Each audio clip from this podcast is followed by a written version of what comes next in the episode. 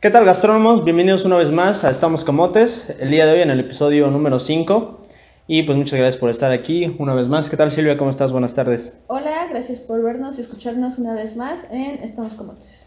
Pues sí, eh, comencemos con que, pues no sé si muchos sabían, pero en México se desperdician aproximadamente 20.4 millones de toneladas de alimentos cada año y un promedio de casi 150, 158 kilos por persona, que esto es más o menos medio kilo cada día.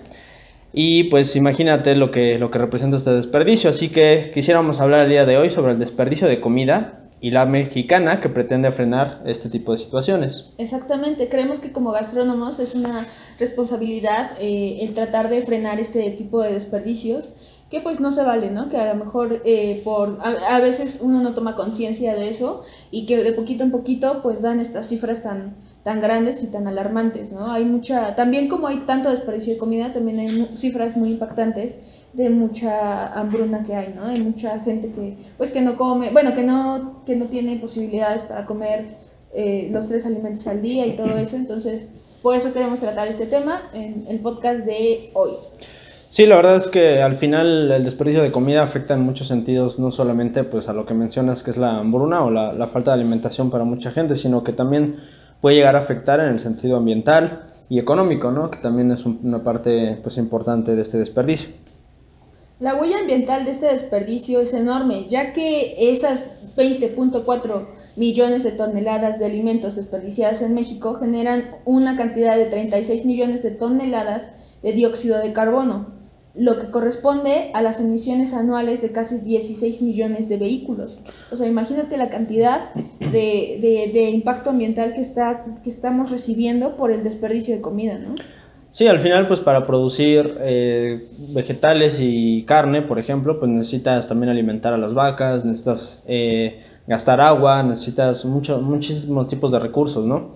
Y así como pueden ser los fertilizantes, insecticidas, todo lo que tú consumes que al final pues se desecha y no tiene ningún sentido básicamente usarlo porque eh, termina en la basura, ¿no? Y muchas veces nos ha pasado que llegamos a la central de abastos y vemos, o en un simple mercado, ¿no? Cuánta comida vemos que está ahí literalmente tirada en cajas o que está aplastada ahí en, la, en el piso y que yo creo que ahí tenemos un punto importante a mejorar en todos los mercados que al final también pasa muchas veces que es el hecho de que es tan barata la fruta o que no le ven como el valor suficiente que pues se desperdicia, ¿no? Y se tira. Exactamente, como mencionábamos en el podcast de, de, un huerto en tu, en tu casa, un huerto urbano, pues muchas veces necesitamos como ver ese proceso que, que los vegetales tardan en crecer, ¿no? O sea, desde que son una semillita hasta que ya nos dan pues nuestras frutas eh, y valoras ese tipo de, procesos, ¿no? Porque como tú dices, se te hace muy fácil eh, ver un mango medio mayugado, medio feito y tirarlo, cuando pues a lo mejor hay otras opciones para poder pues procesar el alimento que ya no está como para presentarlo a la vista del comensal, ¿no? Sí, pues se pueden hacer varias alternativas, a lo mejor hacer... Eh ¿Qué podría ser? Este, purés, ¿no? La otra vez platicábamos, podríamos hacer una línea de concentrados de mango, de, de, de todas las fresas que se pueden llegar a, a maltratar un poco, que a lo mejor no se pueden vender como fruta fresca, pero que sí las podemos procesar y vender de, de otra manera, ¿no? Precisamente hoy estamos, eh, estábamos probando una pulpa de maracuyá que nos enviaron desde Veracruz. Y por ejemplo, ese tipo de situaciones pues, son buenas, ¿no? Porque extraes lo mejor de la fruta, a lo mejor lo malo lo desechas, pero concentras muchas frutas en un solo contenedor y las puedes comercializar de manera perfecta. Sí, y que son muy valoradas en otros países las, las, las pulpas de, nuestras frutas, ¿no? Nos ha tocado ver en otros países que los concentrados son bastante costosos, ¿no? Y que cuando acá, pues, se tiran. Sí, un kilo, no sé, de, también me tocó ver que es una marca en España, que era una marca que se llama Buarón. El Buarón era de frutas de, de cualquiera que quisieras, ¿no? Había fresa, zarzamora, guanábana, este, mango, etcétera. Y sí, un kilo, que era básicamente un cuadrito así chiquito, pues que te costaba unos 8, 8 euros. Entonces imagínate, 160 pesos por un kilo de, de, fruta, de pulpa, pues al final sí es algo caro, ¿no? Para, para, nosotros aquí en México, pero al final se vende bastante bien en otros países y podríamos aprovechar ese, ese, en ese sentido la, la producción que tenemos en nuestro país. Además es importante mencionar que la huella pues, hídrica, es decir, toda la cantidad de agua que ocupamos para producir este tipo de alimentos, pues eh, también se desperdicia muchísima agua ¿no? al, producir así, porque imagínate cuánta agua necesitas para producir hectáreas y hectáreas de, verdura. el agua utilizada en producir alimentos que luego terminan en la basura es de 40 mil millones de metros cúbicos, similar al consumo de agua de todos los habitantes de México en aproximadamente 2.4 años. O imagínate, en un año desperdiciamos casi los, lo que ocuparíamos en tres años de agua. Entonces estamos generando ahí también un, serio problema, ¿no? En, el sentido de que también hay muchas regiones de nuestro país que no cuentan con la cantidad de agua necesaria, ¿no? Digo, alguna gente lo menciona como de broma, que ahí en el Estado de México ves que dicen, ah, esta semana vamos a tener agua, como que hacen fiesta y todo, ¿no? Según lo hacen como un tipo de meme, pero pues es verdad, ¿no? O sea, muchos, muchos, muchos lugares de nuestro país eh, tienen un problema ahí de agua y, pues y es algo que se puede solucionar. que están pasando en Chihuahua y, y demás que, bueno, sí, están peleando por el agua, pues ¿Qué situaciones con el agua? de esto, ¿no? Y bueno, ahora pasamos a las pérdidas económicas que, que da como resultado el desperdicio de la comida. Se desperdician, bueno, el desperdiciar alimentos no es gratis. Las pérdidas económicas se estiman en 491 millones de pesos, que el cual corresponde aproximadamente al 2.5% del producto bruto del año 2019, ¿no? Porque bueno, todavía no acaba 2020, entonces tomamos la cifra del año pasado y como pueden ver, pues es bastante alta. Sí, el, el PIB pues está afectado también por este detalle que pues imagínate cuánto dinero es básicamente tirado a la basura y que ahí yo creo que sí podríamos implementar nosotros como cocineros, ¿no? En la cocina empezar a ver alternativas para poder aprovechar la, la comida o los ingredientes que ocupamos. Y no solamente los ingredientes, sino además ya la comida preparada, ¿no? Porque en ocasiones eh, pues podemos ver alternativas para poder seguir comercializándola y que justamente el día de hoy vamos a hablar un poquito de eso. Pero bueno, ahora pasamos al sector restaurantero, que, que, básicamente el desperdicio alimentario es un problema mundial que afecta en gran medida al sector de la restauración. Se estima que más de un millón de kilos de alimentos se tiran a la basura cada año y muchos productos frescos como frutas, verduras son eliminados de la cadena de suministro debido a su aspecto, al no considerarse óptimos para su venta y consumo. Además, un gran número de ellos, cuya fecha de caducidad es cercana, son descartados, que es lo que platicábamos en su momento, ¿no? Pues no debemos tal vez eh, ser tan estrictos en ese sentido. Ahora pasamos al sector restaurantero, donde el desperdicio alimentario es un problema mundial que afecta en gran medida al sector de la restauración. Se estima que más de un millón de kilos de alimentos se tiran a la basura cada año. Muchos productos frescos como frutas, verduras, pues son eliminados de la cadena de suministro debido a su aspecto, al no considerarse óptimos para su venta y consumo. Además, un gran número de ellos, cuya fecha de caducidad es cercana, pues son descartados. En este sentido, pues lo que platicamos hace un momento, ¿no? que hay otras formas tal vez de utilizar los, los alimentos que no cumplan con la calidad óptima, podemos buscar alternativas y al mismo tiempo nuestro restaurante pues podemos ver las alternativas necesarias. Exactamente. El reducir el desperdicio de alimentos también puede suponer un ahorro de costos a la hora de manejar nuestro restaurante y trabajar de una forma más eficiente eh, y que también hace rentable el negocio, ¿no? Ya que comprar a lo mejor en grandes eh, productos a gran escala, pues resulta que se desperdician y que además pues son, es dinero prácticamente tirado a la basura para nuestro restaurante, ¿no? Entonces es por eso que nosotros vamos a mencionarles, mencionarles algunas claves de qué pueden hacer para que los, los restaurantes reduzcan el desperdicio de alimentos y bueno, vamos a mencionar algunas de ellas. Sí, pues como primer punto tenemos el, el, tener eh, una buena planificación, ya que es básico que los restaurantes gestionen de forma eficiente sus recursos, lo que incluye no solo el control de los alimentos, sino también la formación del personal contar con los proveedores adecuados y garantizar las condiciones necesarias de los alimentos durante la manipulación, almacenamiento y transporte.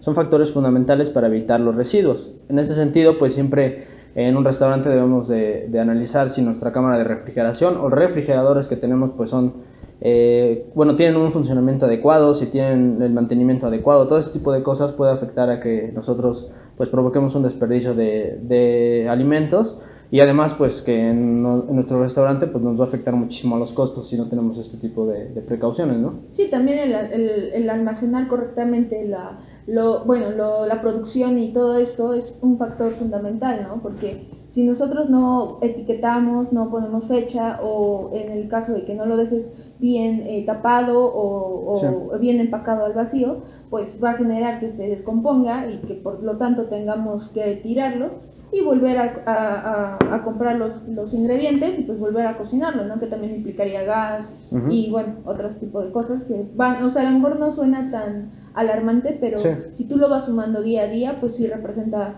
un factor importante en los costos de nuestro restaurante. Claro, sí, y tiempo, ¿no? Que también, También, nos va a consumir tiempo de las personas que estén trabajando y es importante.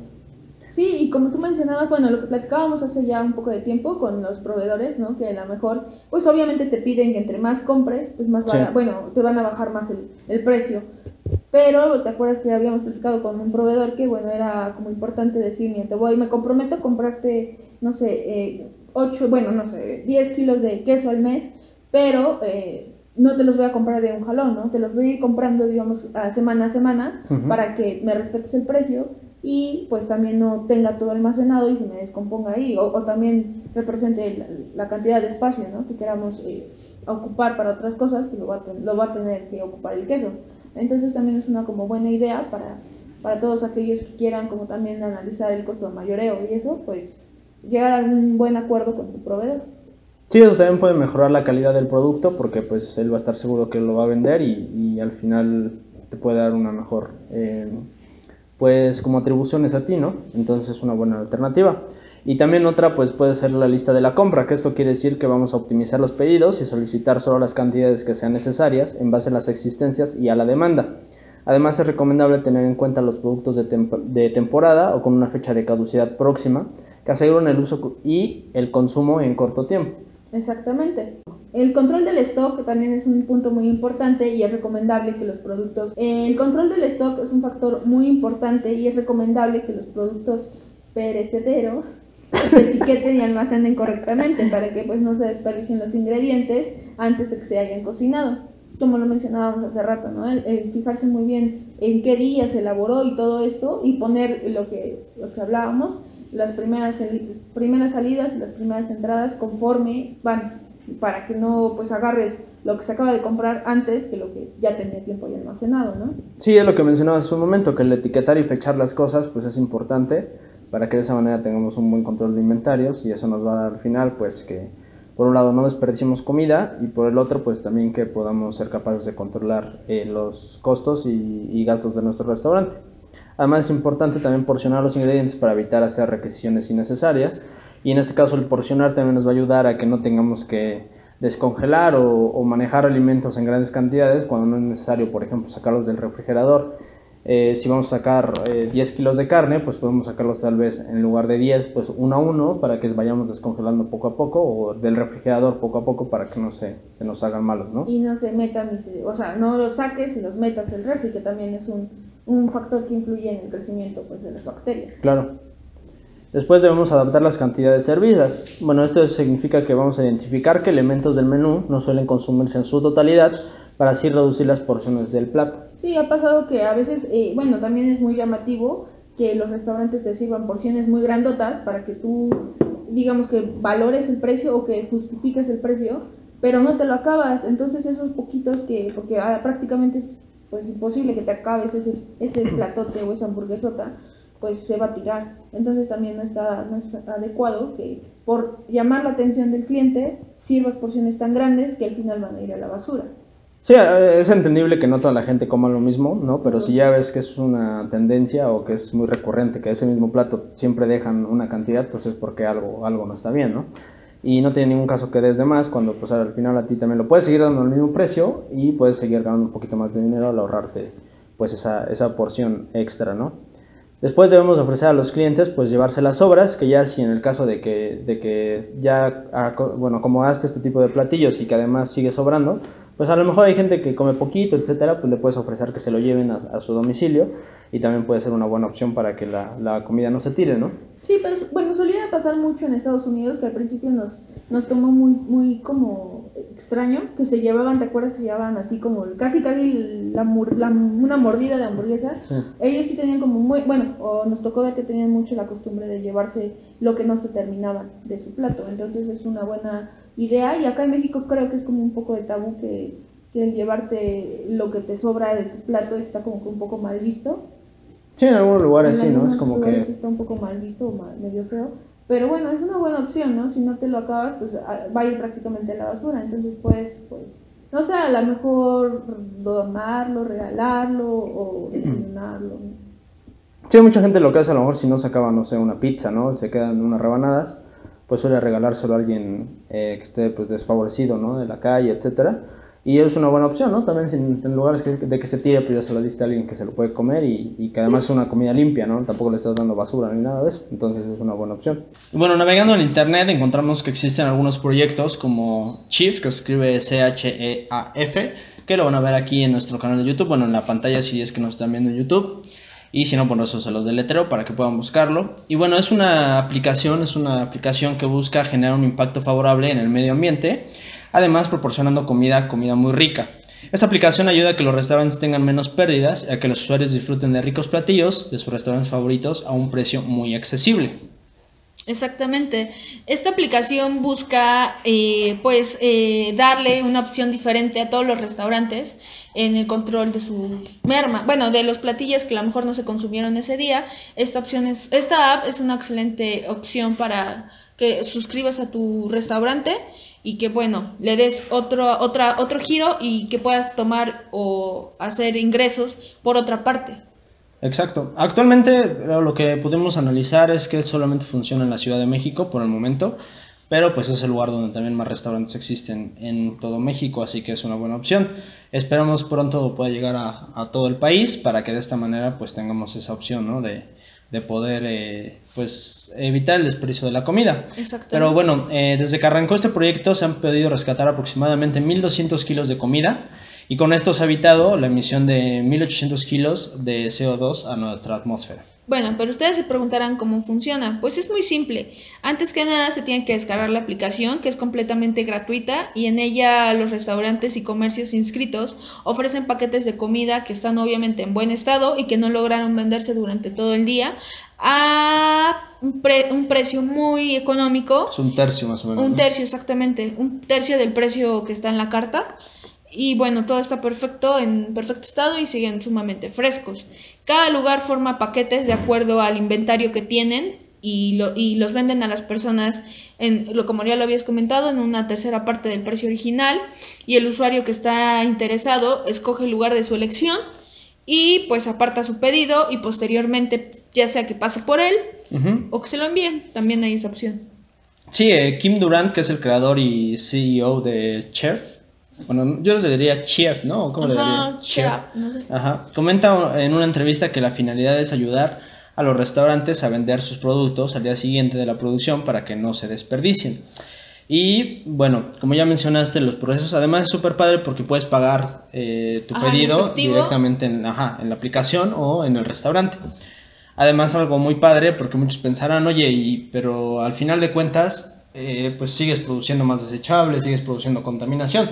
Pero lo padre de esta aplicación es que si tú ordenas en este tipo de, restaurantes o en este tipo de comida, lo que tú tienes que hacer es llevar tu propio recipiente para poder recibir la comida. Y eso se me hace una cosa súper padre, ¿no? Perfecto. A mí me encanta la, la, idea, la verdad es que me llamó mucho la atención cuando empezamos a, a ver esta app, porque como tú dices, además también pensaron en eso, ¿no? En no ofrecer más desechables para contaminar más. Eh, tú, si ya sabes que tienes esa, o sea, todo se va como con tiempo, ¿no? Sí. Tú haces tu reservación de una comida corrida y a lo mejor te vas a traba al trabajo y ya llevas tus toppers en, en, el coche o en tu, en tu portafolio, lo que sea. Pasas, pero tú ya estás consciente de llevar tu, los toppers que para tu comida, ¿no? Entonces también pensaron muy bien Sí. en esa parte y también pues es una gran, gran opción. Y que, bueno, estábamos viendo la aplicación y sí hay varios restaurantes ya. Sí. Y, y son restaurantes buenos realmente, o sea, son restaurantes que sí tienen prestigio. Y pues es una buena opción para, para mantener la calidad en su, en su establecimiento como tal, a la, a la gente que va y se sienta.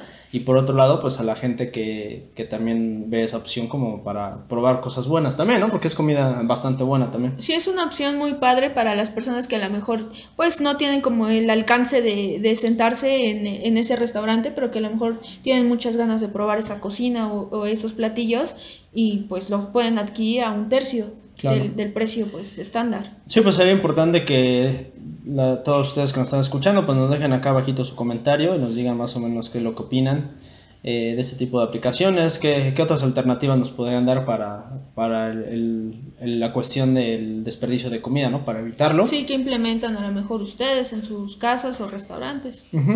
Y pues creo que hasta el momento sería todo, ¿no, Silvia? Sí, sí, por el momento sería todo y pues otra vez gracias por vernos o escucharnos.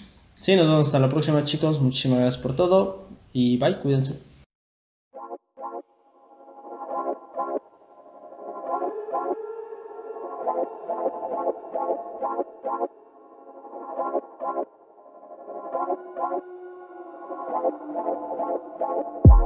I think that when I'm high, I'm over you.